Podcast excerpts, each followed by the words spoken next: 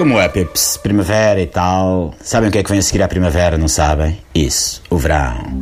Aquela brasa gatita, ali repimpado na esplanada, a beber uma cervejola, esquinha, fresquinha, fresquinha. Não que a gente precise que seja verão para beber umas nada disso. Somos europeus do Sul, mais do Sul não há. Mais uma nesga e já éramos África. E depois daquele rapazote holandês, o Digimon Selblom, ter botado a boca no trombone, o mundo inteiro ficou a saber que os europeus do Sul gostam é de estourar dinheiro em álcool e mulheres. Descobriram-nos a careca, não há direito. Danado do D.B. Blossom. Ainda bem que ele não descobriu o dinheiro que a gente estoura a salvar bancos. Então aí é que ficava convencido que éramos uns estroinas de primeira. Bom, mas o que é que acontece? Acontece que é uma cerveja nova no pedaço. Enfim, no pedaço é como quem diz. É americana, mais propriamente da Califórnia. Ainda não chegou cá a Portugal, nem sei se vai chegar, mas quem tem goela tem medo. E vocês perguntam, ó oh Miguel, medo de quê? Agora ganhaste medo da levedura, foi? E eu respondo, não, Pips. O que me incomoda é a água com que é feita esta cerveja de que vos estou a falar. Preparados? Ok, cá vai. Água do esgoto. Assim mesmo, sem rodeios, sem rodelinhas de limão como a cervejita mexicana. Água do esgoto. Ah, e tal, mas é tratada. Certo, Pips. Mas haverá necessidade? Quer dizer, com tanta aguinha boa, tem de usar a aguinha com pupu? Eu não quero beber cerveja feita com a aguinha onde o pupu já andou a nadar. A aguinha onde o pupu andou a nadar de costas, a nadar mariposa, a fazer crawl, a fazer pesca submarina. De quê?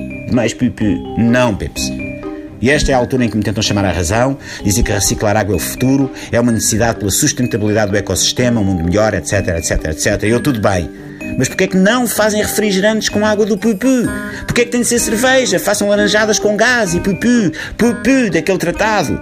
Chame-me conservador, mas eu a minha cerveja gosto dela fresca e sem pupu.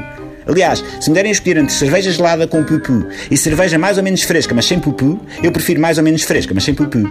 Não pode ser quente e sem pupu, porque cerveja quente, enfim, enfim, é pupu. Os indivíduos que fazem dita cerveja dizem que a água reciclada que usam é melhor que a usada normalmente. Eu não contesto isso, mas pergunto: andou por lá pupu ou não andou por lá pupu? É só isso que eu quero saber.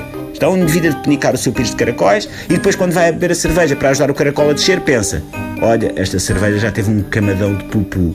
De pupu de malta que a gente nem sequer sabe quem é. Eu sei que a tendência de muitas marcas de cerveja é fazer anúncios em que se celebra a amizade, essa coisa de fazer amigos e tal, tudo no pub, a porrada uns aos outros, gajos com grandes bíceps e gajas de mini saia. Mas partilhar pupu já me parece confiança a mais. Pronto, era isto. Não tenho nada a dizer. Agora, com licença, que eu vou tomar o meu cafezinho da manhã. Eu perdi a cabeça e comprei uma preciosidade. Um lote do café mais caro do mundo. O café guano. Aquele que é feito com pupu de morcego. Isto sim é começar bem o dia. Até amanhã, Pips.